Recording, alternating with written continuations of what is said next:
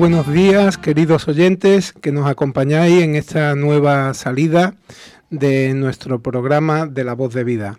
Soy José Antonio Ortiz y quiero daros la bienvenida en esta nueva temporada y en este segundo programa de, este nuevo curso y eh, lo hacemos los alumnos del taller de radio de la UMA, mayores de 55 años, dirigidos por Fran Martín. Podéis escucharnos en color comunitaria en el 107.3 de la FM y a través de los canales Spotify e iBox. Hoy me, me acompañan mis compañeros Mercedes Ríos. Buenas, Mercedes. Hola, buenos días. Eh, Araceli Callejo. Buenos días, José. Hola. María Peña Hernández. Hola, José. Buenos días. Y Yolanda Escuder. Hola, buenos días. Y desde el control está nuestro amigo Juan Cerván. Días. Bueno, buenos días, Juan. y nada, Simplemente quiero daros las gracias y comenzamos dándole paso al sumario de nuestro programa.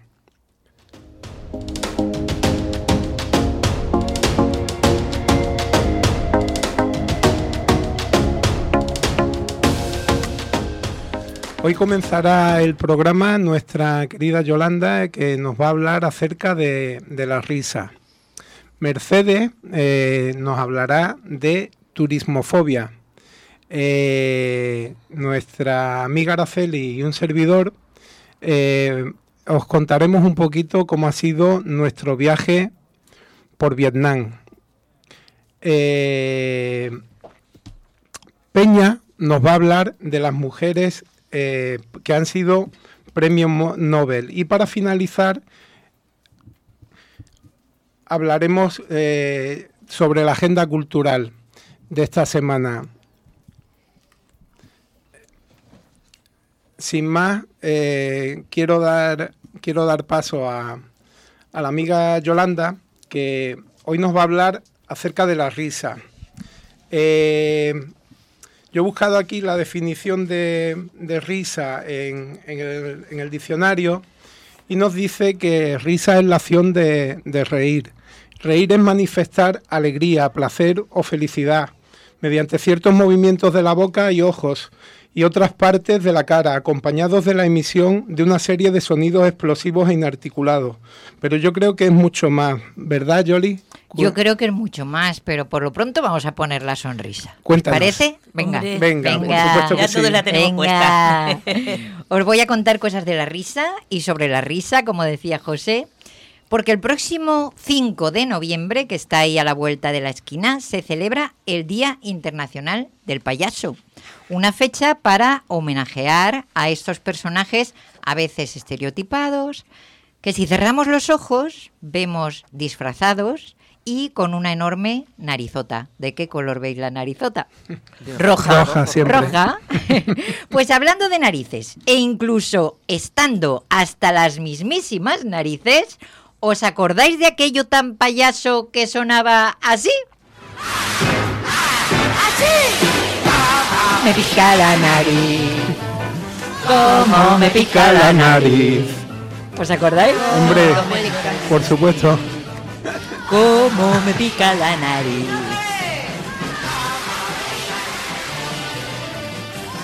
¿La cantabais?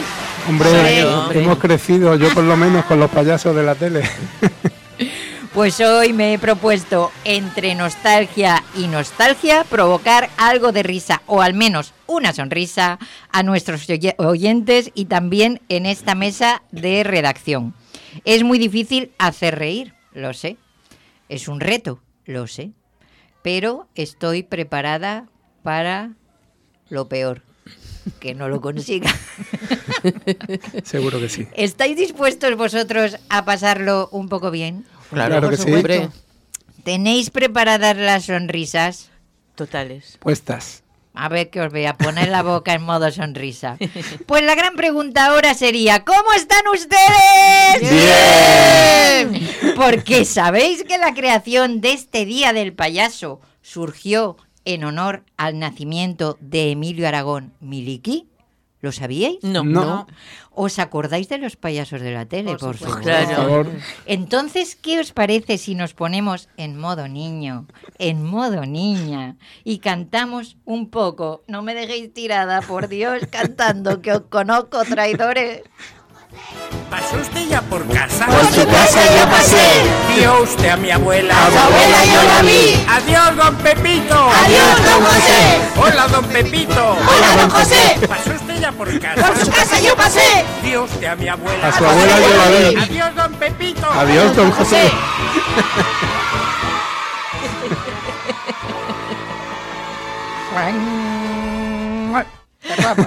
¿No os da la sensación de que con este poquito de risa que hemos hecho, nuestro estado de ánimo es otro? Claro que es otro. Pues estas son cosas de nuestro cerebro que habla sobre la risa. Y Peña, el curso pasado, nos contaba lo que la risa puede hacer por nosotros. Como tiene esa memoria prodigiosa, ¿te atreverías a recordarnos algunas cositas de los beneficios de la risa o de lo que recuerdes de la risa? Tú lo has dicho, nos encontramos mejor de ánimo al reír, porque al reír nuestro cerebro ríe. ¿Y por qué ríe? Pues ríe porque manda directamente órdenes para que nuestro organismo produzca serotonina, endorfinas en una palabra, serotonina, dopamina, oxitocina y además inhibe la producción del cortisol, que es lo que nos pone un poco más para abajo el ánimo. Lo del estrés. O del estrés. Nos quita el estrés. Efectivamente. Pues Peña lo ha resumido estupendamente. Bueno, lo has hecho para un podcast, ¿qué, qué quieres que te diga? Un Para que no me regañéis luego. Pero quizá Vanessa, a quien vamos a escuchar ahora, nos descubra cosas nuevas sobre la risa. Prestad mucha atención, atentos en casa. ¿cómo se dice? Feliz Halloween. Feliz Juan Halloween, grupo, soy Vanessa. Igualmente, Vanessa, feliz Halloween. Bueno, yo no sé si os pasa, pero cada año, cuando llega Halloween, que ha sido ayer, y oigo esta palabra impronunciable, o sea, es que como la es más dice, difícil. como la dice Vanessa, Es yo no sé si dice Hargolín, Har- Hargolín, Hargolín. Hargolín, pon, pon el audio otra vez, Juan, por Dios, pon el audio. Fe- Feliz Juan Willy. Hargolín. Feliz Juan Halloween, grupo, soy Vanessa. Igualmente, Vanessa, feliz Halloween. El peor es el de ahora, el tercero. Pues la risa, como hemos visto, es contagiosa y, como decía Peña, terapéutica. Norman Cousin, en 1976, empezó a hablar de esto y así lo llevan haciendo muchos payasos por el mundo. La risa convertida en terapia. Pero la risa, como decía José al principio, es mucho más. Y mucho, mucho, mucho antes de 1976 os cuento, se estima que el oficio de payaso se inició aproximadamente hace unos 4.000 años en China. Y, queridos oyentes, yo traigo aquí a China, no lo perdáis. Esperad un segundito. Pues así como os decía, un bufón llamado Yuste, espera que vais a escuchar mi pronunciación china, este hombre servía en la corte del emperador Xiu Shi Huangdi, constructor de la Gran Muralla. En Egipto existen datos sobre la presencia de bufones en la corte real durante la quinta dinastía egipcia, año 2500 antes de Cristo. Y por su parte, los griegos y romanos incorporaron payasos y bufones en obras satíricas de teatro, donde los protagonistas eran reconocidos como payasos. Durante el siglo II Cristo, los bufones formaban parte de la corte de los reyes. ¿Qué cosas tiene la historia, José? ¿A ti te rondaba esta información por la cabeza? No, la verdad la desconocía. Pues espera que voy a contar más datos inútiles, que, que estamos de risa. ¿Sabéis cómo se llama una persona que no tenga risa? ¿O la carencia de la risa? Ni idea. No. Pues se llama agelasto, agelastico, que viene del griego donde risa es gelos y a ya sabemos que es el prefijo griego de la Exclusión. negación, Sí, la efectivamente, parezco oculta, pero esto lo he copiado, Araceli. que yo lo que soy es una culti copiona, que cul- culti, culticopiona, efectivamente. y llegado el momento, este momento de tachán, de comprobar si aquí y ahora hay algún agelasto entre nosotros, vamos a pasar una prueba de fuego entre nuestros oyentes y la mesa de redacción a ver si podemos contener la sonrisa. Dale. Entro en el restaurante, me ve el cocinero con una paellera y adentro la vende paellera.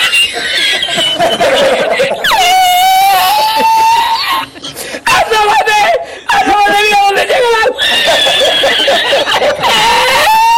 ¡Llega el agua a este restaurante! ¡Ya me ha subido la barriga! ¡Hay que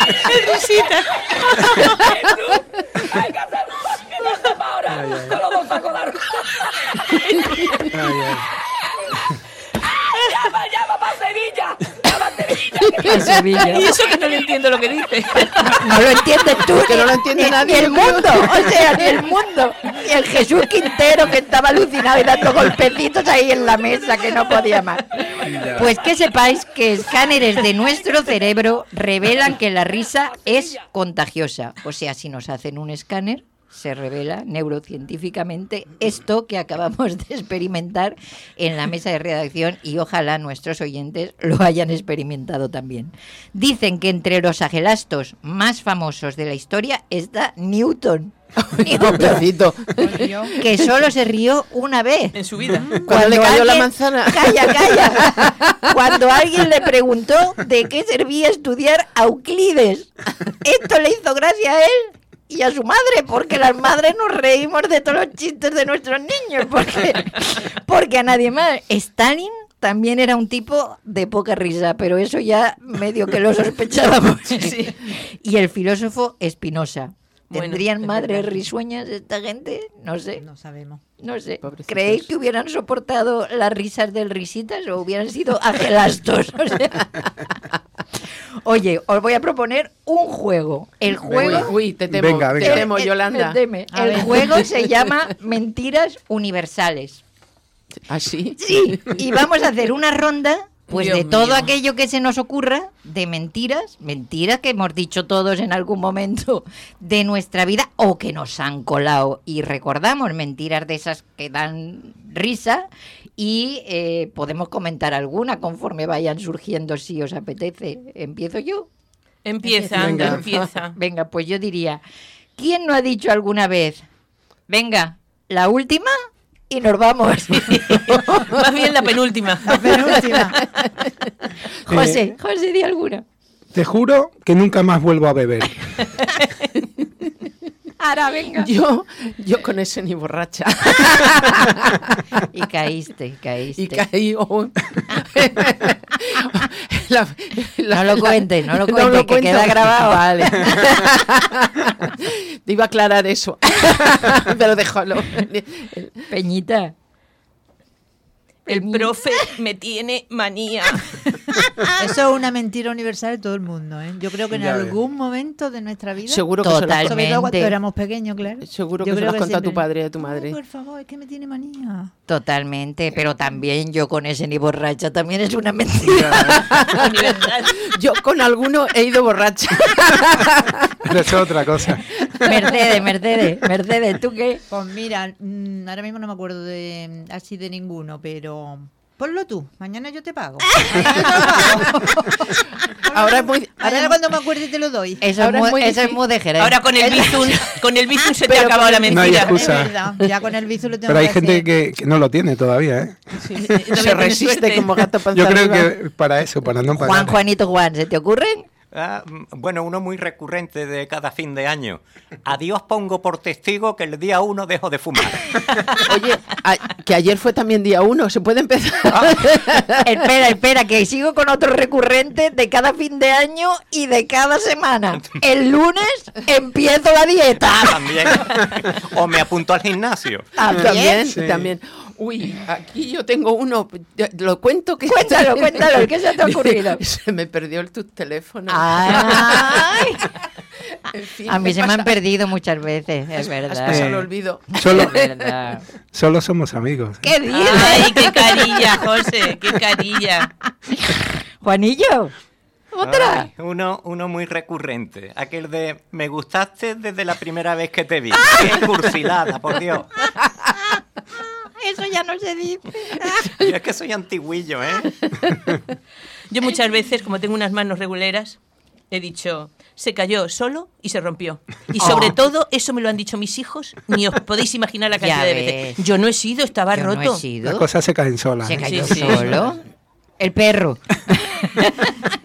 Mira, yo una que yo no lo hago, ¿eh? Pero sí conozco a mucha gente que Ah. le dice, te lo juro, te lo juro, que no se lo voy a decir a nadie. Y acto seguido lo ponen en el grupo de WhatsApp. Ya Dos- seguido lo sabe todo el mundo. Lo ponen en el grupo de WhatsApp. Te lo juro. Te lo juro. Qué bueno. ¿Qué más? ¿Qué más se os ocurren? Ah, bueno. Eh, Pues no sé, ah, pues mira. otra, otra al hilo de eso, de lo que decía Mercedes. Yo tampoco lo he hecho, yo esta tampoco lo he hecho. Te estuve llamando y comunicabas. Comunicaba. Comunicando, comunicando. Eso ya queda como incluso antiguo. Ocupada línea. Línea ocupada. O Cuando vamos con el coche, ¿no? Y te pegas el golpe y dices, sí, sí, choqué, pero la culpa no fue mía, fue del otro. Hombre, como, como aquel, aquel informe de un seguro que decía, y la farola se vino hacia mí. O la línea continua. Se me ha venido para acá la línea Se, continua. se ha cerrado. de- Bueno, Venga. subiendo un poquito más el tono, ¿acordáis de eso que siempre se suele citar entre las parejas? La puntita nada más, mi amor. Don Juan, don Don Juan, Juan, don don Juan. Don Juan, yo te imploro. Juan- del alma mía. Eh, eh, y, y- y yo te. ¿Y quién, ha quién- ¿Y quién no ha dicho, sobre todo en la edad adolescente, ay mamá, me quedo a dormir en casa de mi amiga? Ya ves. ya ves. Y, y venga, Peñita, otra que se te ocurra a ti. Os juro que voy a ser muy cortita en mi. Muy breve, la brevísima. Muy breve. La brevísima te van a llamar. Peña. Tengo fama de breve. Peña, la, la brevísima. Y bueno, termino yo con otra que se me acaba de ocurrir. Venga. Eh, jamás te olvidaré. Bueno, Hasta pasas el siguiente, ¿no? Pasas la página. Hasta el siguiente. Bueno, yo con una persona de la que más me río es con Mercedes. Ustedes no se lo creerán, pero bueno, tengo testigos.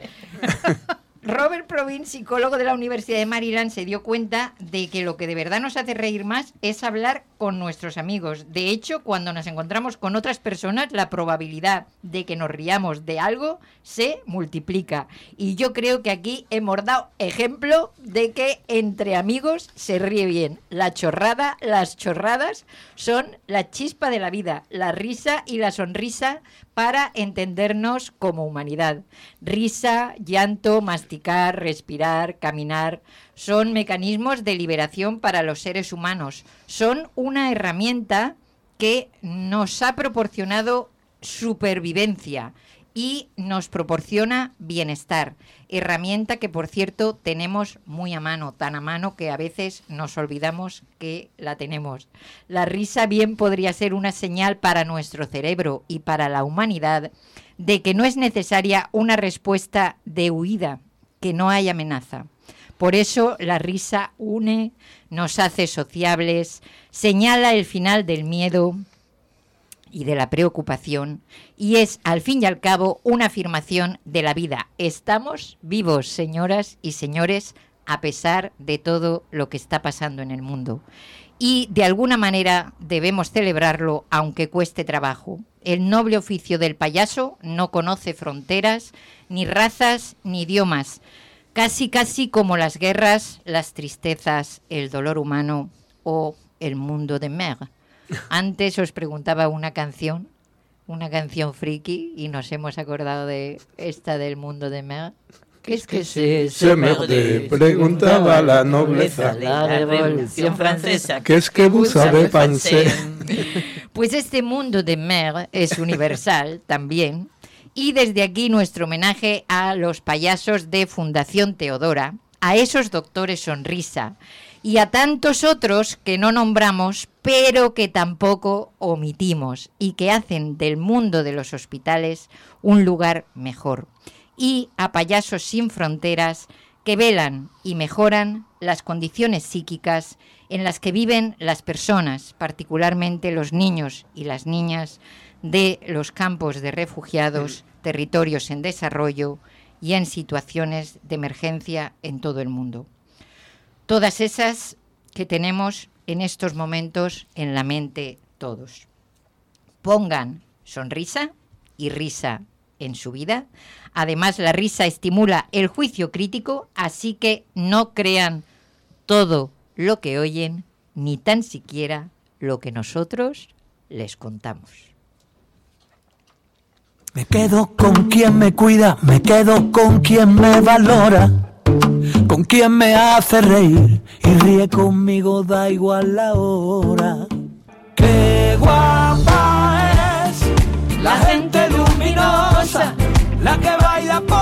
Porque sí, la que sonríe a todas horas, con la que respiras lento.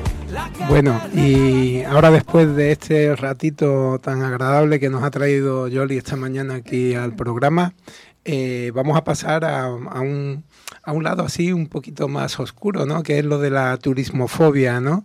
Y Mercedes nos va, nos va a contar un poquito de... ¿Esto qué es, Mercedes? Pues ahora mismo lo vemos. José Antonio.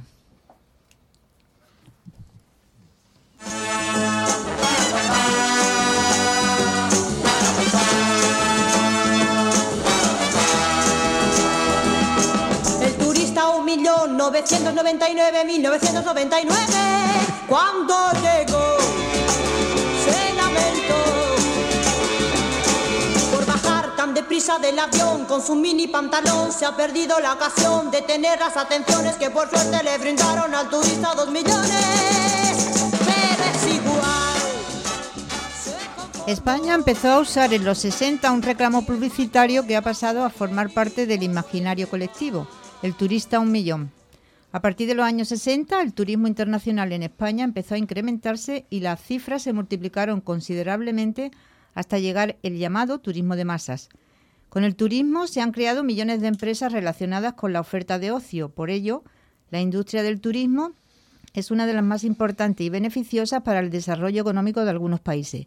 Sin embargo, si nos detenemos a observar el PIB de un país, indicador con el que se conoce la riqueza que genera el país, los países con el PIB más bajo son los países que prácticamente viven del turismo, como por ejemplo España. En 1975, el economista George Doxey desarrolló la teoría IRRIDEX, también llamada Índice de Irritación Turística, en la que describe la evolución del turismo y la relación existente entre turistas y residentes del destino. Define cinco etapas acerca de la percepción local en un destino turístico. La primera etapa es llamada etapa de euforia. Los turistas son acogidos por los beneficios económicos que generan y tienen buena relación entre ambas partes. La segunda etapa, llamada apatía. El turista simplemente es visto como una fuente de ingresos. La tercera etapa es la etapa irritación. Comienza cuando el número de turistas aumenta drásticamente hasta llegar a un nivel de saturación. La cuarta etapa se llama antagonismo. Los turistas son considerados los causantes de todos los problemas existentes en la ciudad. Y la etapa final se conoce como rendición, donde los residentes tienen que aceptar la transformación que ha tenido el medio local. La sociedad se cuestiona los beneficios del turismo y empieza a percibir más cosas negativas que positivas.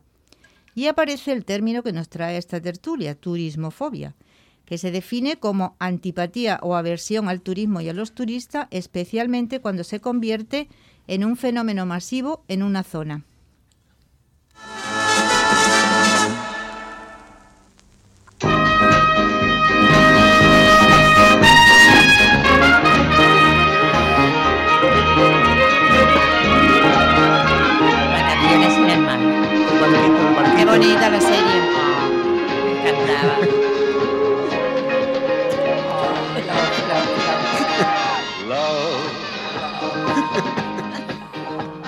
Exciting and new. Come aboard, Esos hombres de uniforme. we're expecting Blanco, blanco, blanco, impecable Ariel. Saludándote en la entrada, el capitán. Y con su gorro. let it flow. La turismofobia puede surgir por los comportamientos y escándalos públicos que pueden tener algunos turistas. Hay personas que relacionan el turismo con el consumo de alcohol. De hecho, no es algo que se inventen. De eso saben bien en Cataluña y Baleares. Baleares se ha convertido en el primer destino europeo en limitar el turismo de borrachera, implantando leyes y haciendo controles policiales más exhaustivos. Se están tomando medidas para acabar con un turismo que, a pesar de los ingresos que generan, transmiten una mala imagen de la ciudad y con ello evita la llegada de un turismo de mayor calidad y poder adquisitivo. Los principales factores que causan la turismofobia y que provocan el malestar social son el incremento de los precios de la vivienda, que también conocemos, la privatización del espacio público, la congestión en las calles de las ciudades, tráfico peatonal y vehicular, contaminación acústica, la pérdida de la identidad local y, el más importante, la aparición de la gentrificación, que es el proceso de rehabilitación urbanística y social de una zona urbana deprimida o deteriorada y provoca un desplazamiento paulatino de los vecinos empobrecidos del barrio por otros de un nivel social y económico más alto, que también nos suena. Podemos citar la revalorización del suelo perdón, en Chueca, Madrid y del Raval en Barcelona. Según arquitectos y urbanistas, gentrificar es un proceso que lleva cuatro fases. Degradación del barrio, estigmatización del mismo, resignificación y posterior mercantilización. La turismofobia es un fenómeno global que afecta a millones de personas. Y ahora quería yo preguntarle a mis compañeros que ellos qué piensan ¿Qué- ¿En qué punto pensáis que está, que está Málaga con respecto a la teoría Irridex? ¿Estamos en irritación, en antagonismo? La euforia ya, ya la la hemos euforia ya la hemos pasado. Yo creo, ¿Estamos con irritación? ¿Nos irrita el yo creo turismo? en algunas temporadas sí. Y en algunas- Sobre yo- todo los residentes del centro. Yo creo que en algunas zonas sí. Eh, Teatinos, por ejemplo, también tiene sus problemas. Pero, Pero en es más por Teatinos no es por turismo. En, en- en Teatinos es más por, por la cantidad La de... movida, por el la ruido movida, de el la movida, ruido de la movida. sonora que hay, pero en el centro, todo Sobre el todo en la zona de Plutarco. ¿No Mm. será porque se ha desplazado la zona, la movida eh, típica, o sea, propia malagueña, en vez de quedarse en el centro que está, le han invadido los turistas, se ha desplazado a otro También, sitio? claro. Porque ser también, está el, también, el mm. proceso también, eh, en el, por ejemplo, en Pedregalejo, en el Palo. Claro, es que Cierto. como ahora hay pisos turísticos por toda la zona, no solo se limitan al centro, pues van cambiando, mm, yo creo que va cambiando todos los barrios, ¿no? En ese sentido, por eso a lo mejor Teatinos también, como dices tú. Pero yo creo que ya un problema de, vamos, un problema o como queráis llamarlo, yo para mí es un problema, porque ayer va, ayer estuve yo en el centro, que mira que suelo ir poco los fines de, los fines de semana y los días de fiesta, Festivo. pero era Sí, yo también estuve ayer por la tarde. Además, como estaba abierto todo ¿Cómo el estaba comercio, todo? estaba tremendo, tremendo, tremendo. Sí. Yo estuve a las seis y media de la tarde y estaba aquello petadito, petadito. ¿Pensáis que aquí en Málaga hay turismofobia o no? Que estamos todavía. Porque Yo no- creo no- que no todavía no me- no hemos alcanzado ese punto de turismofobia, No. pero pero bueno, eh, yo creo que estamos en el camino, ¿no? Yo creo que yo he vivido en Barcelona y me da la sensación, por ejemplo, Barcelona era una ciudad que, que en los años 90 era una ciudad muy amable Sí. y a raíz, yo me acuerdo de pasear por el barrio gótico por la noche de madrugada, a altas Solos, horas de la madrugada solo y tal, Sin de problemas. meternos en garitos de jazz y tal, y nunca tenía sensación de peligro y ahora tengo familia que vive allí en la ciudad y me dice que, que bueno, que no se te puede ocurrir ir a partir de las 11, las 12 de la noche por esas zonas del barrio gótico, Raval. que dicen que te salen grupos de gente, que hay una inseguridad ciudadana que es cierta, ¿no? Y entonces yo creo que ahora mismo todavía eso no piensa, lo... perdona, José Antonio, ¿piensa que eso está relacionado con turismo, la, la inseguridad ciudadana? Sí, yo creo que sí. Yo creo que sí. Allí dicen que hay una asociación de vecinos, pero que no les dicen que ellos no están en contra de los turistas, como quieren hacernos creer los los medios de comunicación. Eh, Ellos luchan por la falta de política que hay para Que regularla. regule. Claro, es Mm. que eso Sí. es siempre así. Porque Málaga, el carácter malagueño, hay que pensar que es acogedor para el turismo. abierto. Y abierto, siempre lo ha sido. O sea, no es que sea abierto porque ahora Málaga sea turística. Llevamos además- con el turismo muchos años. es su eh, riqueza principal. Entonces, el carácter malagueño es de apertura, siempre. Entonces, en- vale, podemos estar en una fase de irritación, pero yo creo que pasar a la fase de antagonismo, que sería la siguiente que Pues yo pondría un límite, ¿eh? Porque es Siempre la necesario. ciudad- pero yo creo que la Yo pondría ciudad, un límite. yo creo que la ciudad eh, cierto y verdad que antes lo que comentabas tú antes, ¿no? Eh, eh, si tú te ibas al centro de Málaga era una delicia pasear y ahora es muy incómodo pasear por el centro de la ciudad, ¿no? Y yo creo que eso va a ir a más. Yo no sé si habéis visto alguno de vosotros la película de, de Alex de la Iglesia, Veneciafrenia. No. Pues os aconsejo que la veáis porque es una película que estrenó, es una película así un poco de miedo que, que estrenó hace un par de años y bueno, pues te habla de, de, de cómo como mosquitos atraídos por el faro más brillante, los turistas están apagando la luz de la ciudad más hermosa del planeta. Ya y entonces es como que Sí, se hace que se que se unen que se unen para para bueno pues para cargarse el turismo en el sentido más sanguinario de la palabra no y tal. Claro. entonces eh, eh, ya te digo una película de miedo y tal pero bueno que es una es una idea que, que, bueno que puede llegar a pasarse Es que no, en- algunos momentos no me extraña que esa idea Sí. surja y aparezca por muchas Sí. cabezas en las que Y en muchas las ciudades. gentes- en muchas ciudades las gente, la gente joven, por ejemplo en Málaga, no puede vivir, en, no puede disponer de una, una habitación, un apartamento, una casa, Sí. porque el, el turismo ha desbordado todos los precios de, de la vivienda, Hombre, tanto en que- alquiler como compra. y que un Claro, con lo malagueño cual no- Que no hay. y el malagueño no puede no acceder a vivir ello. en el centro de la ciudad Ni en el eh, centro ni, sí, bueno, ni en los Claro. Eso yo pienso lo que tú comentas, Araceli, que sí que lleva a lo que hablaba Mercedes, de la pérdida de la identidad local. Sí, claro. Está pasando con los comercios, ya no- comercios tradicionales Ya no, no hay. existen. No. En- Sí. O sea, nuestro último todos. muerte, la última muerte ha sido el Café Madrid Sí. y todo está copado por franquicias. Entonces ves un centro despersonalizado totalmente, hasta incluso gustándote mucho, porque a mí me pasa como a José, yo soy muy de centro. Y a mí también. Me gusta mucho bajar al centro, siempre digo bajar al centro. Para, Como vives en como Alto, subir Antequera, subo Antequera y bajo al centro. Pues bueno, sí. pues que pero que, que lo disfrutaba y es verdad que ahora ese comercio tradicional al cual ibas a comprar no existe, existe. esa cafetería tradicional a la cual ibas a tomarte tu cafelito eh, y donde todos los que hemos venido de fuera hemos aprendido todas las clases de café, café. no existen.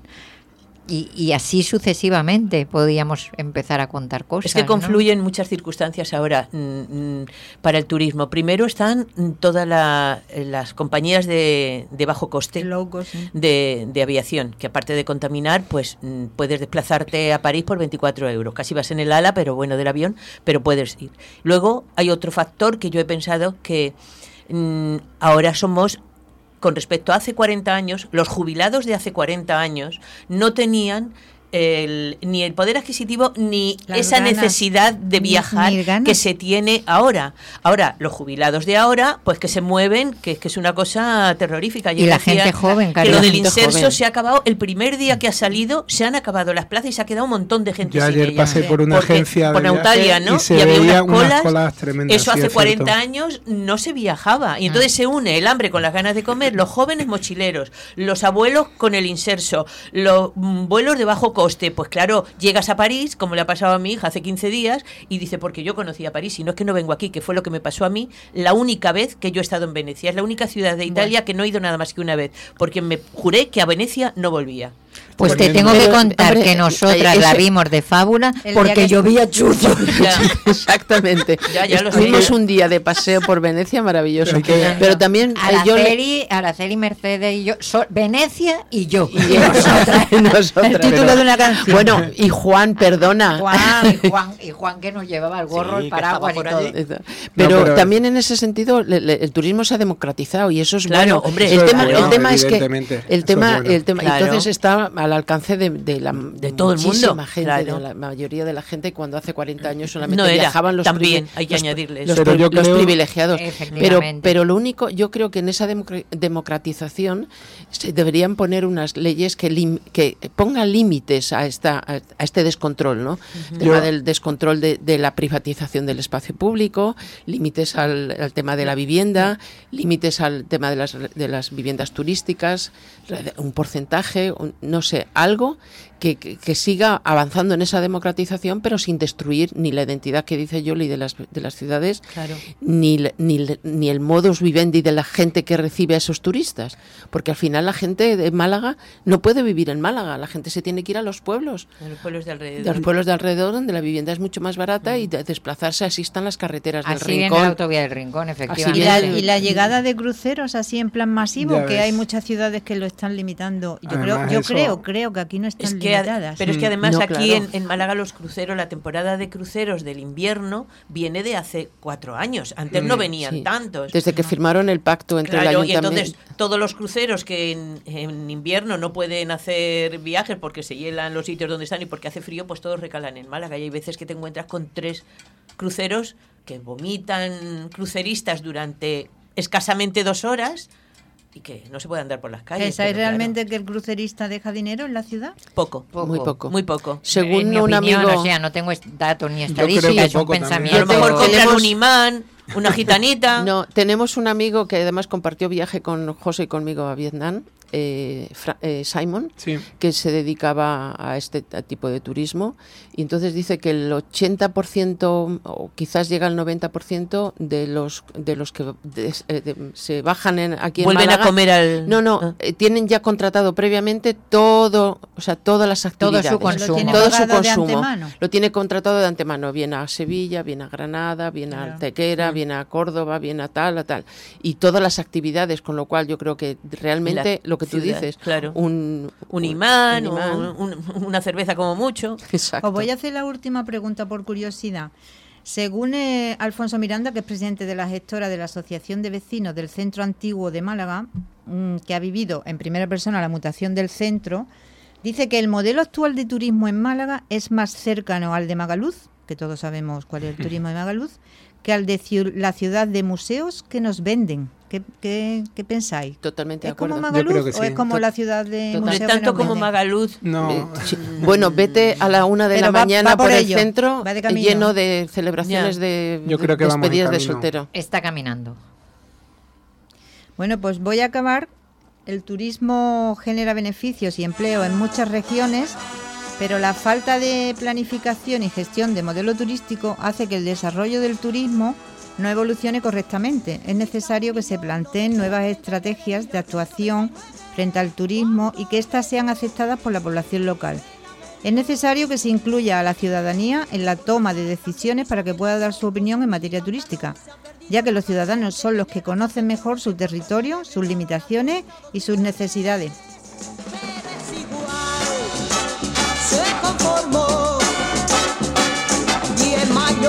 Fue feliz como el que más, como el que más. Bueno, y después de, de habernos peleado un poquito, entre comillas, así con, con los turistas, eh, nos vamos a ir de viaje, ya que estamos hablando de bien. De turismo. turista. Sí, porque al fin y al cabo todos somos turistas. Sí, ¿Qué sí. pensarán los de Vietnam de vosotros? Buena pregunta. Nos vamos de trotamundos. Y nos vamos a Vietnam.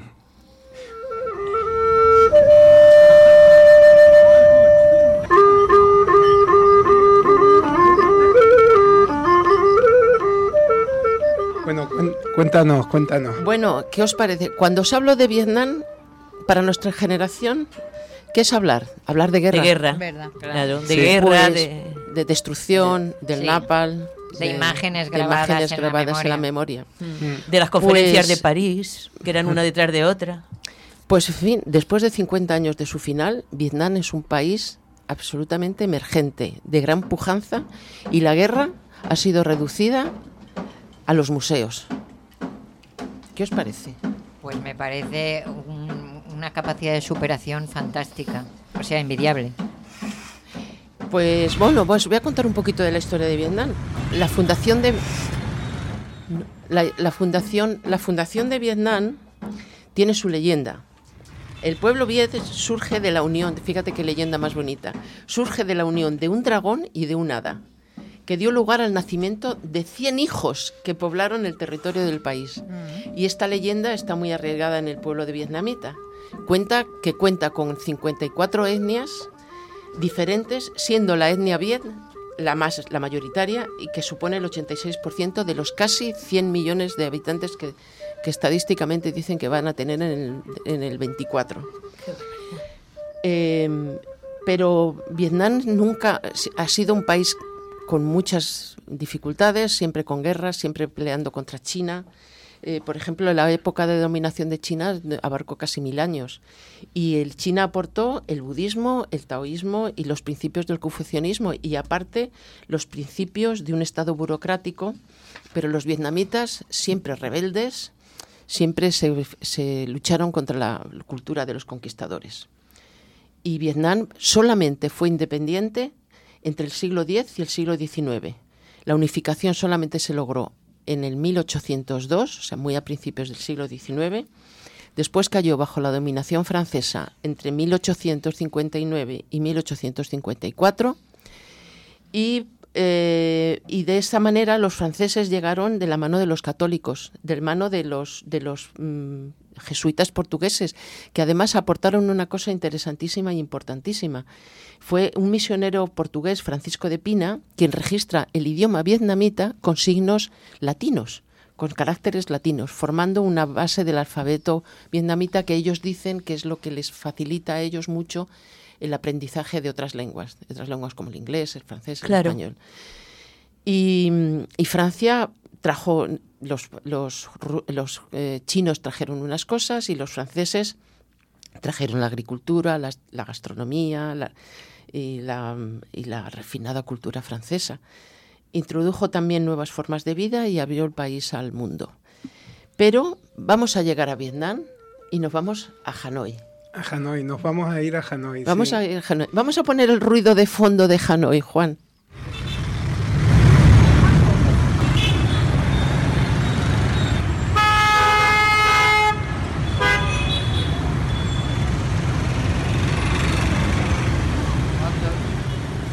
Todo. Sí. Mucha moto. Bueno, Mucha moto. Hanoi, Hanoi es, es la locura, ¿no? Nosotros hemos tenido la suerte, hemos visitado, hemos visitado la zona norte de Vietnam, que es la más turística y es la más turística por su naturaleza y la cultura. Hanoi, como estábamos diciendo, podéis escuchar ese ruido continuamente. Estamos hablando eh, de un caos total, pero que a la vez es un caos ordenado. Al principio, al principio te puedes asustar, ¿no? Como nos pasó a nosotros, pero luego la verdad es que te enamoras de él. Es una ciudad que está llena de vida. Eh, la capital eh, tiene 12 millones de habitantes y tiene más de 8 millones de motocicletas. Entonces, de Y no se chocan. y Prometo es- que no he visto es- ningún choque. La verdad es que cuando llegas allí una de las cosas que más nos asombraba es que, bueno, tú para cruzar allí, a pesar de que existen, no existen. A pesar de que existen, no existen los semáforos y los pasos de cebra. Entonces tú llegas y el truco es no mirarlos. Tú, si no los miras a ellos, te pones a cruzar y ellos te esquivan. Ahora, como mires, no paran. ¿no? Te pitan, pero no te, pitan ofendiéndote, sino te pitan para avisar. Sí, efectivamente, no es el pitido ese que hacemos aquí que se escucha El largo, el largo. el largo ese, no, es un y nada, pues mira, estuvimos visitando allí en la ciudad muchas cosas muy bonitas. Visitamos el templo de la literatura que está dedicado a Confucio y que databa del siglo XI. Luego también vimos en el centro de la ciudad uno de los lagos, el de Hoan Kiem, y es un puntazo ver por allí a las gentes de la ciudad haciendo tai chi por las mañanas, tomándose un té con pipas o tomándose el típico café con huevo en alguno de los muchísimos locales que hay por la zona. Nosotros cuando estuvimos allí coincidió que se, uno de los días que estuvimos en Hanoi, que estuvimos al principio y al final del viaje, eh, se celebró la maratón de, de, de Hanoi y la verdad es que había un ambientazo en el centro de la ciudad tremendo. Estuvo viva la ciudad 48 horas, porque o sea, no se iba nadie a la calle, a la cama, porque eran las el- la movida estaba hasta, normalmente hasta las 2 de la mañana, a las 3, pero es que la maratón empezaba a las 4, porque claro, para evitar el calor, El del, calor, del día, claro. pues empezó a las 4 y a las 10 de la mañana ya se había recogido, pero siguieron y siguieron y siguieron después. Empalmaron. empalmaron de- Es como, empal- es, es como una ciudad que nunca duerme, ¿no? La verdad es que eh, es una locura. Visitamos el mausoleo de Ho Chi Minh también. Sí, pero es una ciudad amable. Sí, muy amable. Muy amable. Y muy una- amable su gente. y con una sonrisa permanente. La gente vive en la calle. Y, y tiende, o sea, es una gran tienda, es un gran supermercado, no supermercado, sino que cada uno tiene su tiendecita, su puestecito, Sí, sí. dirigida sobre todo, Peña, las mujeres, La tiene- mujer, la mujer tiene, un un- papel Una parte fundamental, fundamental de la economía, de la economía de vietnamita. Vietnam. Sí. Y, y entonces eh, las casas, una de las cosas, como claro, sabéis que el Vietnam es un país comunista.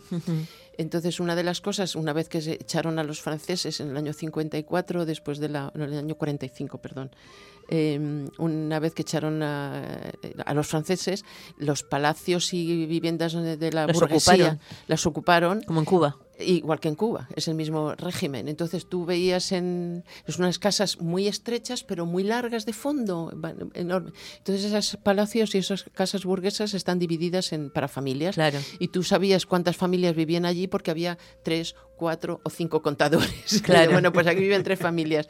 Bueno, pues no sé cómo, como tienen tan poco espacio para cocinar y para vivir dentro, todo el mundo vive en la calle. Y, es, y no tienes ninguna sensación de, seguri- de inseguridad. inseguridad, es una, cierto. una ciudad muy, muy amable. Sí. Deliciosamente amable, de verdad. Qué su gente, sí, sí. Eh, estuvimos viendo también la pagoda de la fertilidad, que era muy curiosa porque se sustentaba sobre una sola columna, ¿no? Y era un sitio mágico. Además nos cayó una manta de agua allí tremenda. Luego también, supongo que esto interesa mucho, el tema de la comida. Estuvimos, entre otras cosas, allí probamos eh, chaca, que es una especialidad que tienen de pescado a la parrilla con verduras. Eh, y luego otra cosa muy curiosa que vimos allí en Hanoi, por lo menos a mí me lo pareció, fue el espectáculo de las marionetas de agua, ¿verdad, Araceli? Sí, fue un espectáculo muy curioso, muy, muy alegre además también. Aquí podemos Es que vi- escuchar un poquito. La gente tiene una sonrisa permanente.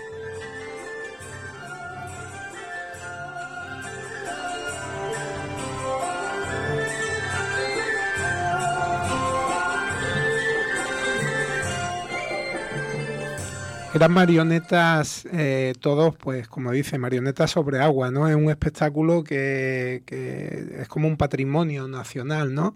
Y toda esa música que estabais escuchando era música que estaban haciendo en vivo, ¿no? Había gente tocando instrumentos, chicas cantando, y la verdad es que fue un espectáculo muy bonito. Y bueno, de allí eh, pasamos a zonas como la de Sapa, ¿no? La- lo de Sapa Es, la, es, una, Brutal. es una región increíblemente bonita, de una belleza impresionante, que está justo en la frontera de, con China. Hmm. Y, pero ha mantenido su carácter eh, frente a los chinos. Claro, yo os he Sí, contado sí. antes que lo, lo peleones que han sido Sí, siempre los vietnamitas por mantener su propia identidad. Y, y entonces es una, una región que montañosa, muy húmeda, eh, con pequeños núcleos de población, con, con muy, la población también muy, muy disemi- diseminada, con una artesanía alucinante que se concentra en el, en el, en el mercado de en el Sapa. mercado de Sapa y en otra en otra ciudad que, que es un Estuvimos mercado en Bakha también, que era un... allí venden artesanía y venden todos los sujetadores, las bragas, los calzoncillos del mundo, todo allí estaba todo Sapa, almace- Sapa de verdad. eh. todo almacenado, más luego animales, eh, serpientes, monos, pollos, Sí. patos. Ese fue el mercado de Bajá, que De la verdad es que era, era una locura, ¿no? Eh, eh, venían las personas, las mujeres venían vestidos con sus trajes tradicionales y llevaban a la espalda unas cestas grandes y se hacían kilómetros desde, desde su zona, desde su población, hasta llegar a- al mercado para intercambiar pues, los productos o vender los productos que traían, ¿no? Y la verdad es que era una, era una delicia, es un mercado brutal, ¿no? Vas viendo gente de muchísimas... Ahí ves eh, muchas de las etnias minoritarias, se veían por allí, por la zona por la zona aquella y la verdad es que, fue tremendo. Allí también no me, no me gustaría dejar de, contaros un poco que en Sapa hicimos una excursión por la, por la montaña, por la selva y tal. Y bueno, eh, eh, llegaron un, grupo, nosotros éramos 14 personas en el grupo que viajábamos y, y había pues se acercaron a nosotros pues como 20 mujeres de una etnia y al principio te incomodaba un poco, ¿no? Le pasó, a mí no me pasó en particular, pero gente que venía en el grupo era como que le incomodaba un poco la presencia de ellos que te van a acompañar durante el recorrido La- que tú haces, ¿no? Cuatro la- horas que estuvimos caminando. caminando por la montaña y en realidad, bueno, pues eh, hablando con, en inglés con ellos, pues te decían que, que, que, bueno, yo soy tu amiga y al final de la excursión cómprame a mi artesanía, ¿no? Pero luego, a- al margen de, de eso, que yo, eh, bueno, eh, es cierto que es la forma de vida que ellos tienen allí y tal, eh, fue una experiencia chulísima, ¿no? Porque de hecho, bueno, el, el día que él empezó a llover mucho, había gente que no estaba acostumbrada a andar y tal, y, y lo pasó regular. Estas mujeres nos ayudaron muchísimo. eh, te iban diciendo desde cómo quitarte las sanguijuelas cuando los que llevábamos pantalones cortos cuando se te pegaban a las piernas, que te, la- te las tenías que quitar con una hojita y tal. Y aparte, lo que decía Araceli, que nos hemos encontrado a lo largo de todo el viaje, era una eterna sonrisa, ¿no? Y yo creo que esa sonrisa no era porque al final fueran a venderte la artesanía, es que era de ellos, ¿no? Lleva Sí. innato. Lo llevan Sí, lo innato. llevan innato. Y fue una experiencia brutal. Y cuando paramos en la escuela, por ejemplo, ¿verdad? Sí. Llevábamos material, que lo cuenta Araceli. Yo, vamos, yo me, eh, me llevé material para las escuelas y entonces no puedes entrar en la escuela porque no puedes pisar y traer eh, Cosas de sé, fuera. Cosas de fuera, en el sentido de que algún, puedes contaminar porque Sí. son niños pequeñitos. Y fue de una, de una dulzura que porque la, yo ce- hice fotos, pero porque a través de la radio lo siento no pueden no puedo transcribir y Es una y soy- pena que no podamos y no compartirlo. podemos compartirlo, esos colores, esa sonrisa de los niños y esa alegría de los niños en, en decir thank you, thank you en inglés, porque claro, sabía que éramos turistas, que no éramos de Se allí. notaba. Sí. Se notaba un poquito. Sí. porque todos íbamos con calzados de marca para ir a la montaña y las mujeres que nos acompañaban en chancletas. En chancla, ese era su calzado era su técnico. Calzado técnico. Chanclas. Y claro. botas catiuscas. Esas del agua. Era tremendo. Era tremendo. Sí. Pero otra de las cosas que me, me encantó ver en, en Sapa es cómo esta gente se est- está reconstruyendo o sea, sus casas viejas y se está ofreciendo, ofreciendo resi- eh, resi- bueno, residencias, sitios para que los turistas vayan. Sí, y como- alojamientos rurales y demás. ¿Cómo trabajan las mujeres en la hormigonera? ¿Cómo aportan ladrillos? ¿Cómo cortan Ah, En la- madera? en la construcción, ¿Cómo todo. Las Era- motos no solamente valen para ir en Saigón, sino valen para ir por los caminos de Sapa, que son in- in- ines- y tremendos, eh, transportando, a ver cómo lo imagináis, Sí, me lo imagino.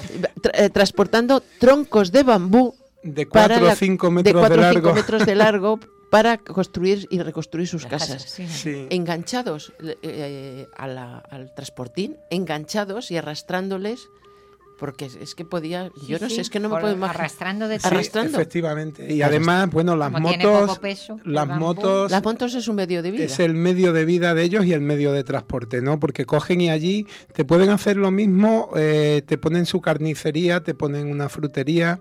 Vimos a un señor que podía llevar cuánto, 40 extintores o 40 extintores enganchados en una moto, en una motocicleta transportándolo. eh, gan- eh, 100 kilos, de gans- pla- 100 kilos de plátano. 100 kilos de plátano que no se veía al hombre cubierto por los plátanos. eh, de hecho, de gente que llegaba a los mercados y a lo mejor tenía allí su puesto un zapatero y tenía su puesto de reparación del calzado. O, era, era tremendo. Y otra cosa, eh, transportar a los niños al colegio. Ah, bueno. Eh, Nos encontramos montones de familias. Todos metidos en una Cuatro moto. y cinco personas sí, en sí. en una moto, pero, pero llevar los niños al colegio, recogerlos, era, era un continuo con- en- encuentro en el- con esa utilidad las motos. O sea, que es un medio de vida. Los Claro. papás llevaban casco y los niños no, ¿sabes? y no pasaba nada. Luego, bueno, también me gustaría deciros, sí, me gustaría deciros que otro de los, de los sitios muy bonitos que visitamos eh, fue un antiguo pueblo que se llamaba Duon Lang y era una antigua aldea milenaria.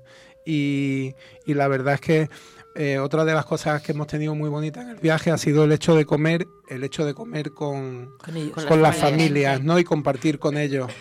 Eh, bueno, seguiríamos aquí hablando, pero... Otro programa, Ponemos- continuar otro programa. Ponemos una- la danza especial y ya con eso Nos terminamos. despedimos con la danza. Vale, si queréis otro día os hablamos Sí, un sí, poquito sí, más de sí. Vietnam. Ponnos un poquito la danza.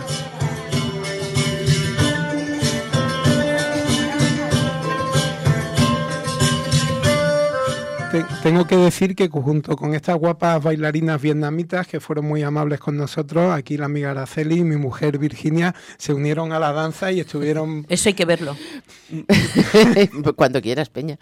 Pero, Oye. voy- oye, oye, despedimos y prometemos Despedimos otro programa. otro eso, eso, programa sí, que que, nos tenemos- hemos quedado con ganas. Que se repita. Pues nada, tenemos que dar paso al boletín Onda Local de Andalucía. Saludos, bienvenidos, bienvenidas a la onda local de Andalucía. Son las 11 noticias.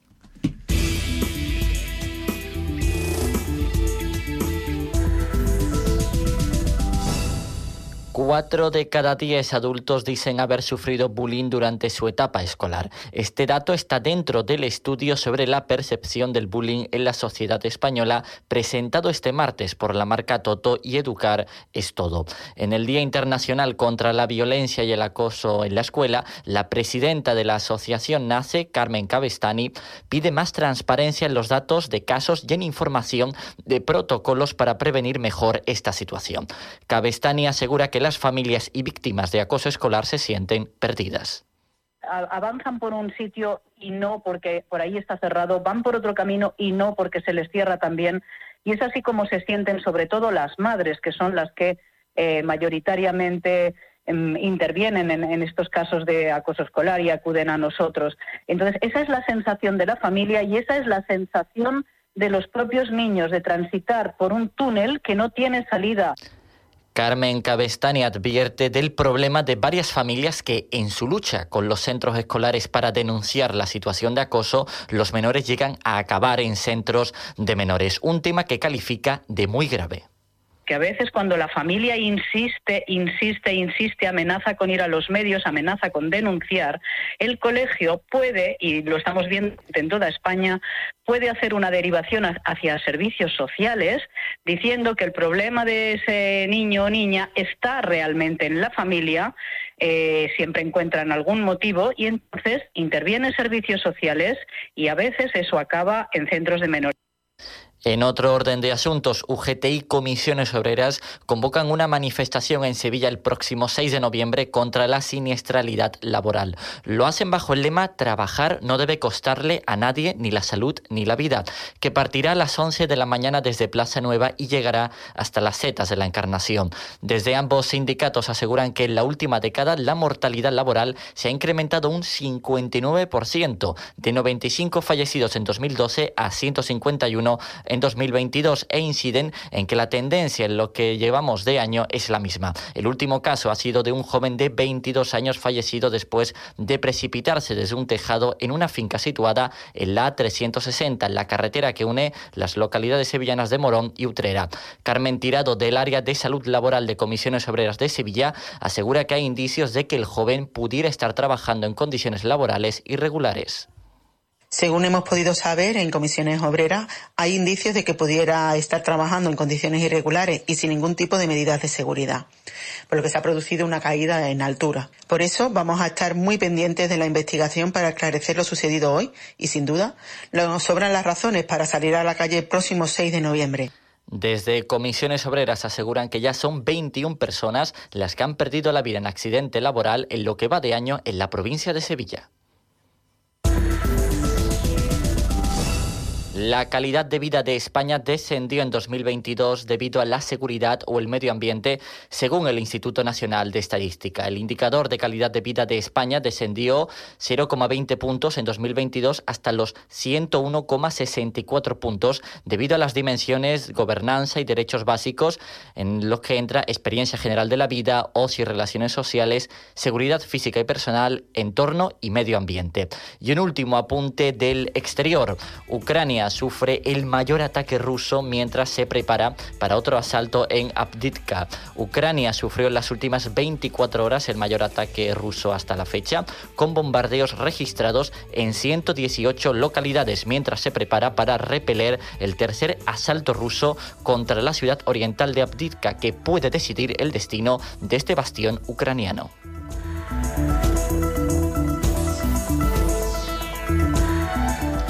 Aquí lo dejamos, la información continúa a las 12 con un nuevo boletín y a la 1 con la segunda edición de De Este a Oeste. Sigan informados e informadas en su emisora municipal y comunitaria. Bueno, queridos amigos, continuamos con la emisión de nuestro programa después del boletín de Onda Local Andalucía y vamos a darle paso a nuestra amiga Peña que nos va a hablar de Mujeres Premio Nobel. A principios de octubre, concretamente entre los Entre los días 2 y 9 se dieron a conocer las personas que este año recibirán el próximo 10 de diciembre los premios Nobel. Me sentí reconfortada con estas informaciones, ya que ante tanta noticia desagradable de hechos que se están produciendo en el mundo, pensar que hay miles de personas dedicando su vida a investigar para poder reportar beneficios a la humanidad, la verdad que levanta el ánimo, ¿no? Además, este año, desde el punto de vista que yo hago en este programa, pues hay cuatro mujeres entre los galardonados. La presencia de las mujeres en los premios Nobel, digamos que durante muchísimo tiempo fue minoritaria, muy notable, pero escasa. Os podría decir que desde 1901, fecha de la primera entrega de estos premios hasta hoy, han sido galardonadas 64 mujeres, 901 hombres y 27 organizaciones. Alfred Nobel fue un químico, ingeniero, escritor e inventor sueco que en su haber cuenta 355 patentes, nada más y nada menos, que fue mundialmente conocido en su momento por el invento de la dinamita y ahora, claro, por el creador de estos premios. En el ámbito de la ingeniería, creó varias empresas. Una de las más importantes, Bofors, producía hierro y acero para la producción en gran escala de cañones y otro tipo de armamento. Sus empresas generaron grandes beneficios y consiguió amasar una gran fortuna. No se casó ni tuvo hijos. Y ocurrió que en un periódico se publicó un obituario con la noticia de su muerte. En realidad, él no había muerto. El fallecido había sido un hermano suyo. Pues bien, el obituario leva- llevaba el siguiente titular. El mercader de la muerte ha muerto. Impresionado por cómo se le podría recordar una vez fallecido, tomó la decisión de dejar su fortuna para que fuese utilizada para premiar a aquellas personas que en el ámbito de la física, la química, la literatura, la medicina o la fisiología y la paz contribuyeran con sus trabajos e investigaciones a un mayor beneficio para la humanidad. Firmó en el Club Sueco-Noruego de París su último testamento, en 1985, creando un fondo de inversión con el 94% de sus activos totales y designó a la Academia de Ciencias Sueca la elección de las personas en la categoría de Física y Química, al Instituto Karolinska de Estocolmo las de Medicina y o Fisiología, a la Academia Sueca el de Literatura y al Comité Noruego el de la Paz.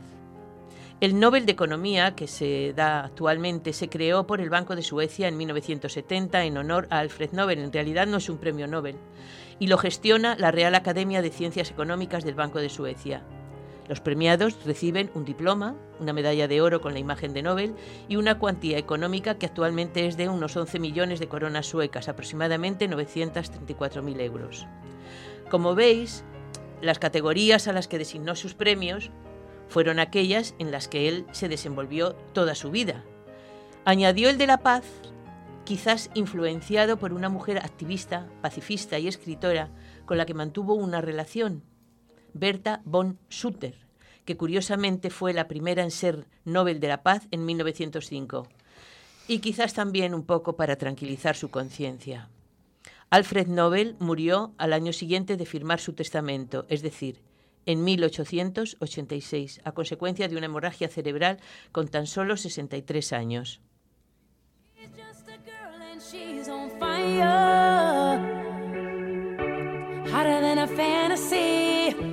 lonely like a highway. She's living in a world and it's on fire, filled with catastrophe. But she knows she can fly away. Oh, she got both feet on the ground. La primera mujer en recibir un premio Nobel fue en 1903, en la categoría de física, y todos sabemos quién fue. Marie Curie, que lo compartió con su marido Pierre Curie y el físico Henri Becquerel. En 1911 se premia la primera vez con el Nobel de Química a una mujer. Y mira por dónde vuelve a recaer en Marie Curie, esta vez en solitario. Es la única mujer que tiene dos premios Nobel hasta ahora. Pasarían 24 años hasta que lo recibiese otra mujer en esta misma categoría, el Nobel de Química. Lo recibió en 1935 su hija, Irene Joliot Curie. Es el único caso también de madre e hija poseedores de estos premios. 46 años pasaron hasta el primer Nobel de Medicina otorgado a una mujer. Fue en 1947 a Gertie Cori. Y desde que se creó en 1970 el de Economía, el recorrido para conseguirlo una mujer ha sido de 40 años. Este año ha sido la segunda en recibirlo. Ha habido años en los que la presencia de la mujer ha sido nula. Un resumen de esos que me gustan a mí tanto. Hasta hoy, incluidos los de este año, 18 mujeres poseen el Nobel de la Paz. Es la categoría en la que más mujeres han sido galardonadas. 17 el de literatura, 13 el de medicina, 8 el Nobel de química, 5 galardonadas con el de física y 2 con el de economía. Todo eso en un recorrido de 123 años. Españolas, Estamos escasas, ¿eh? ninguna. Y de habla hispana, solo Gabriela Mistral en literatura. Se puede entender que en la época en que fueron creados, 1901, la presencia de la mujer en el mundo científico era muchísimo más escaso que el de hombres y por lógica los premios, por simple estadística, corresponderían en mayor número a los varones. El año de mejor cosecha para las mujeres fue el 2009, donde de los 13 galardonados, 5 fueron mujeres. ¿A qué se puede deber entonces que esta presencia sea tan escasa si desde hace ya un tiempo las mujeres científicas dedicadas a la investigación ha aumentado considerablemente? Oigamos una reflexión de cuatro científicas. Buscan explicaciones históricas. Dicen que las mujeres todavía no hemos alcanzado la suficiente relevancia como para ser candidatas a un Nobel. Y puede que eso sea verdad. Pero entonces, ¿por qué no recibió un Nobel Lise Meitner? ¿Por qué no lo recibió Chi en Xiumbu? ¿Por qué se obvió a Esther Lederberg? ¿Por qué los Nobel no se acordaron de Dottie Thomas? Por un motivo. Discriminación. En la comunidad científica, como en tantas otras, las mujeres no estamos en condiciones de igualdad. ¿Que por qué decimos eso? Porque las mujeres nos graduamos más Y nos doctoramos más. pero solo ocupamos el 20% de los puestos de liderazgo. Y eso no es una percepción. Es una evidencia. La discriminación de las mujeres en la ciencia se basa en datos. En hechos. No es una opinión. Y eso es inaceptable. Tiene que cambiar. Y tiene que cambiar ya. Hagamos lo posible. Entre todas y entre todos. Estas científicas, que yo he sacado el, el audio de un vídeo de una comunidad científica, nombran a Lisa Meitner, que fue la que inventó la fisión nuclear, a Esther Lederberg, perdón, Lederberg, que hizo toda la teoría de la genética microbiana, o a Dottie Thomas, que creó la técnica del trasplante de médula ósea. Quizás también esta ausencia se pueda deber a la composición de las insti- instituciones que seleccionan las candidaturas, los que mandan las candidaturas para, generalmente, en las investigaciones científicas, las- los líderes suelen ser hombres.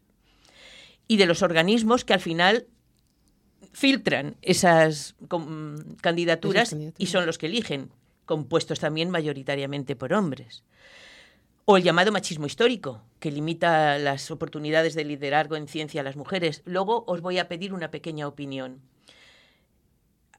Pero antes quiero nombrar a las cuatro premiadas este año.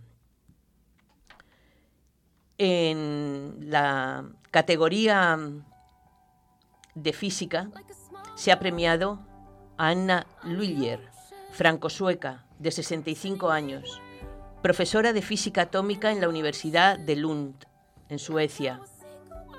Comparte el premio con su compañero Pierre Agostini y se les da por su contribución a la creación de herramientas que permiten estudiar el desplazamiento de los electrones dentro de los átomos y las moléculas, creando pulsos de luz ultrarrápido, los atosegundos.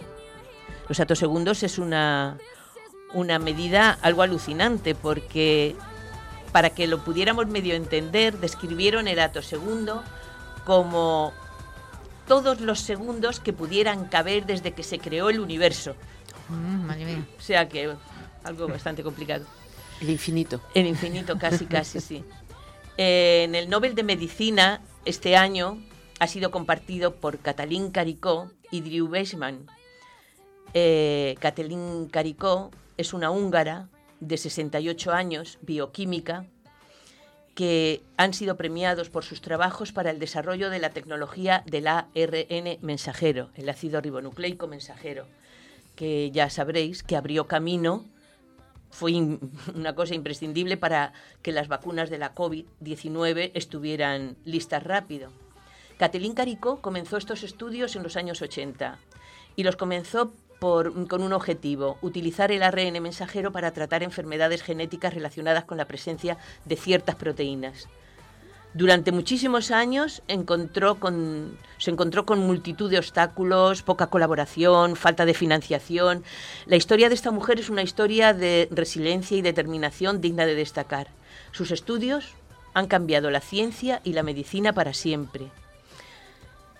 Claudia Golding, estadounidense de 77 años, profesora de economía de la Universidad de Harvard, ha sido premiada con el Nobel de Economía.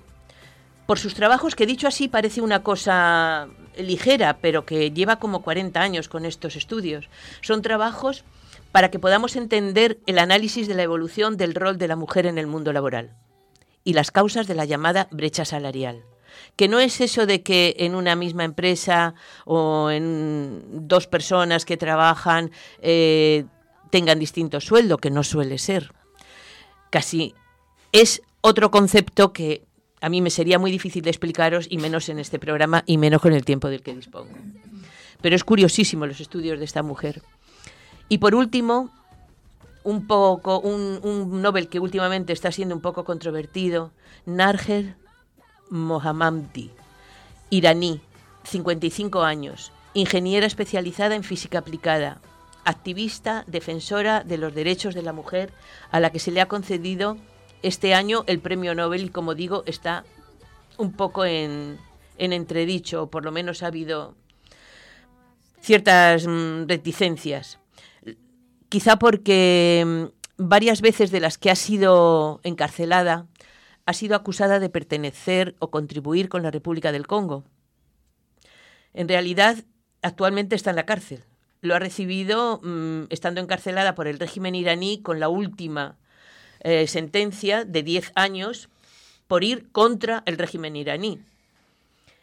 Eh, siempre que ha sido puesta en libertad, que ha sido encarcelada y puesta en libertad repetidamente desde los 30 años aproximadamente, siempre ha sido gracias a presiones internacionales yo le quiero dar la enhorabuena a las cuatro. Y ahora si me queréis decir algún, alguna opinión sobre lo que pensáis que por qué somos tan poquitas, bueno, por qué son, yo no, naturalmente, eh, en, el, en estos premios las mujeres, aparte de, la, de lo que yo haya podido decir.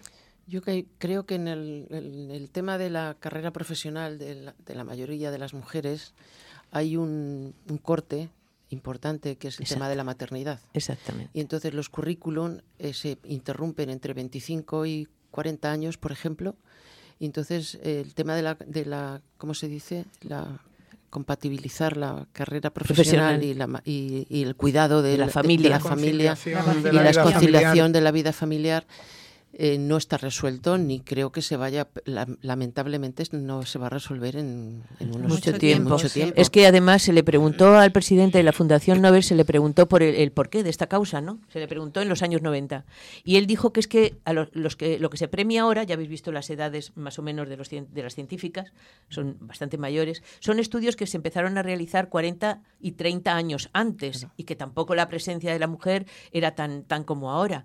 Pero bueno, si nos vamos equilibrando, pues bendito sea que alguna, a ver si nuestra Margarita Salas o alguna de estas que... Sí, pero la verdad- Margarita Salas ya tiene ya- casi 70 o ya bueno, más. 77 tiene la de la que acabo de decir de economía, economía. porque mm, en esta las investigadoras no se jubilan, si están en buena situación No. física no se jubilan, o sea No. que están trabajando ahí Rita Monchinelli, yo no sé hasta qué años trabajó, o sea que pues lo- esperemos que no perdamos la esperanza de que la mujer llegue a tener al menos una paridad en esto de los premios Nobel con el hombre, porque Así- se le facilite. Así sea. Que así sea. Amén. Dicho queda. Dicho Yo, queda. yo acabo de leerme al hilo de lo que de, de las noveles eh, un libro de Annie Ernaux que se llama La ocupación, un librito muy pequeñito que tiene 80, 90 páginas y te lo bebes en un ratito. ¿Mm? ¿Y habla de quieres. esto? No, es una novela eh, cortita, pero es una señora que me gusta mucho lo que hace. He leído varios libros de ella y al hilo de, ya que es novel, ahí lo dejo. Muy bien. Por cierto, ha muerto la, la Nobel de Literatura del 2020, que yo la también hablé de ellas cuando iniciamos el programa. Como coincide el inicio de nuestro programa con la concesión de premios Nobel y también hubo cuatro aquel año, dos compartidos en química, pues ha muerto la poeta, pero no me acuerdo en este momento. Era bastante mayor, tenía cerca de 90 años, americana. Gulk, creo que, se, creo que se llamaba de apellido. No. Pues nada, muchas gracias Peña por, por esta por traernos a estas mujeres noveles aquí al programa y bueno, ahora eh, quiero que me contéis un poquito qué es lo que vamos a poder hacer durante esta próxima semana. Vamos a darle paso a nuestra agenda cultural. De la voz de vida para Málaga y provincia. Bueno, pues contarme un poquito qué es lo que le podemos decir a los oyentes que, que hagan esta ¿Empiezo? semanita, por favor. Empieza. Bueno, me voy el sábado al Teatro Cervantes a mm, oír cantar a Cenet. Hombre. Ah, qué bien. ¿El Festival de Jazz? Bueno, está No, ahí, fuera- no, no, creo es que fuera de la programación. ah, Está fuera de fuera de la programación. Eh, todavía hay entradas entre 44 y 12 euros, me parece. O sea que, que está muy bien. Y el, sa- eso es el sábado. Y el domingo viene Víctor Manuel. Pero eh, viene también a cantar en el mismo ciclo de- de- de- del Teatro Cervantes. Ajá. Y las entradas están entre 22 y 70 euros. Ah, Así que está la- bien. Puede- más, puede- información en la página del Teatro Cervantes. en la página ¿no? del Teatro Cervantes. Ya que lo has dicho tú, Peña, quiero quiero pe- hacer un inciso y comentaros lo del Festival de Jazz que es del día 3 al 12 de noviembre y, y aquí en el Teatro Cervantes y yo estoy aquí intentando convencer a alguna amiga para que me acompañe a ver. Pero hay a- algunos que ya no hay entradas. ¿eh? ya, Ron Carter, Joel Obano, María Schneider, Andrea Motti y Paquito de Rivera. Que Yo he querido ir al Paquito de Yo Rivera. tengo la eh, entrada. ah, sí, Voy pues con están Virginia. agotadas. Sí, pero están agotadas. Sí, hace ya tiempo están Bueno, agotadas. pues simplemente que lo sepáis, que está ahí ya. Yoli, ¿qué tú, que tú qué has cogido? Ah, porque hay semana? una programación paralela del Festival de Jazz precisamente, que es la 37 edición, eh, del 3 al 12, ¿no? Que es cuando se celebra, ¿verdad, Al José? al 17 creo que llega este esta Sí, pues no lo sé. bueno.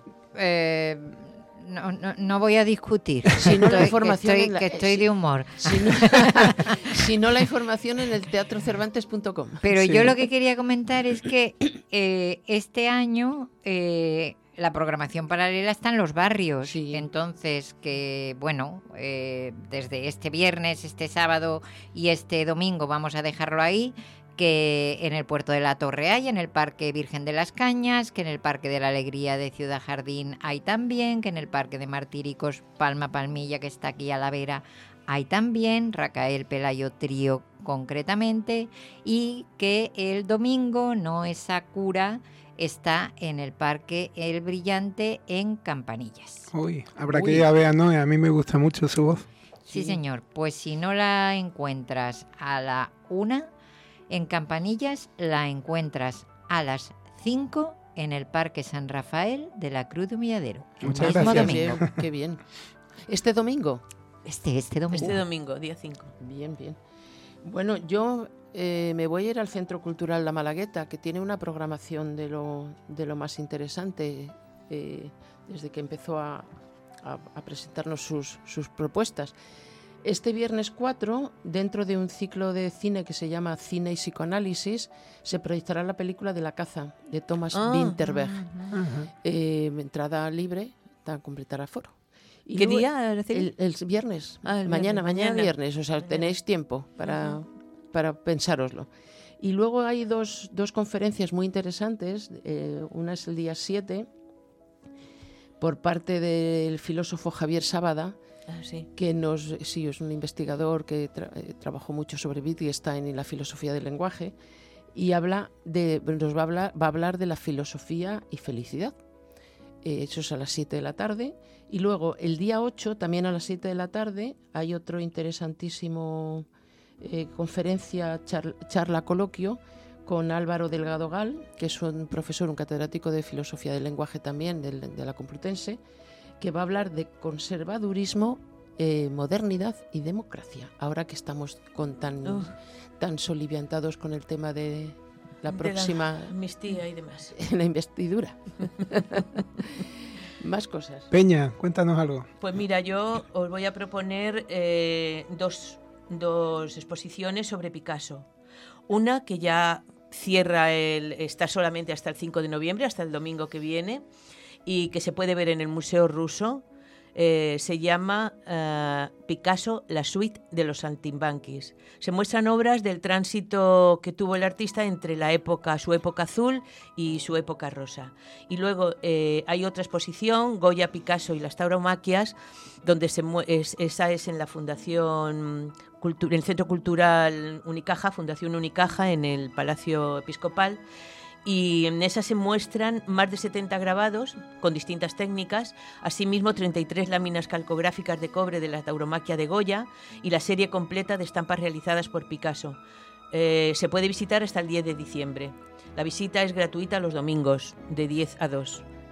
Y luego hay otra exposición que esta ya no tiene que ver con Picasso, que la vi antes de ayer en la térmica y que es interesante, es muy cortita y, o sea, quiero decir, es pequeña, no es una exposición grande, pero a mí me gustó de una eh, artista que toca mm, acrílico, en pintura toca acrílico y otros muchos mm, materiales y, y tiene dos, dos partes. Una es la diseñadora de moda con artículos recicla- reciclables y la otra es de pintura. Y la, la exposición se llama Victus e Invictus, alimento y vestido. Es gratis. Y está hasta el 28 de enero del 24. Muy bien. Y aquí que ya estoy, estamos en invierno y estoy oliendo a castaña, ¿hay algo por ahí con? Uy, ¿Hay y algo? Mercedes se ¿Hay algo por ahí? castañeo. Sí, creo ¿Hay que algo? Mercedes yo me voy a ir, yo me voy a ir el sábado a la sala Unicaja de concierto, dejando un poco al lado las castañas, las castañas por la mañana, a la sala Unicaja de concierto de María Cristina en la calle Marqués de Valdecaña, como todos conocemos, número 2.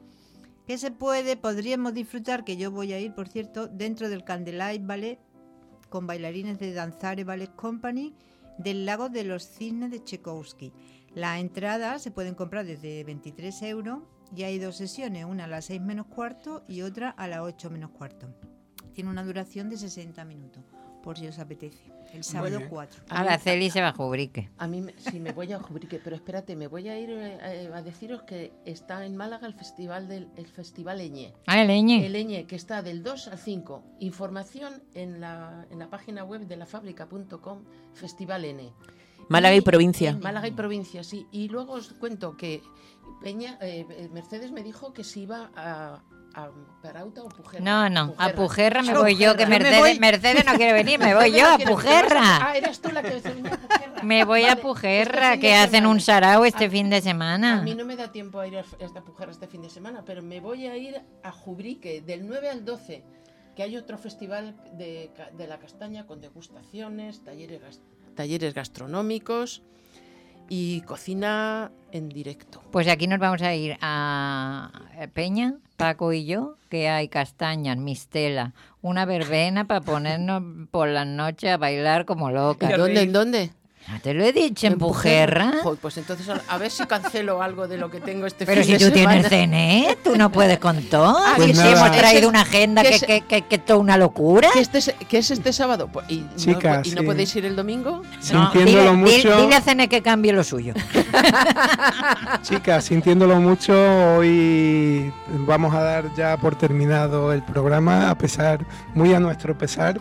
Esperamos que todos hayáis disfrutado de la emisión de hoy. Y nada, os citamos a, a nuestro próximo programa. Ya sabéis que podéis escucharnos siempre a través del 107.3 del dial, en- a través de Onda Color y a través de, de nuestros podcasts. Eh, gracias y hasta el próximo programa. Adiós. Adiós, buenos días, buen día, buena semana. Sonrían. Por favor.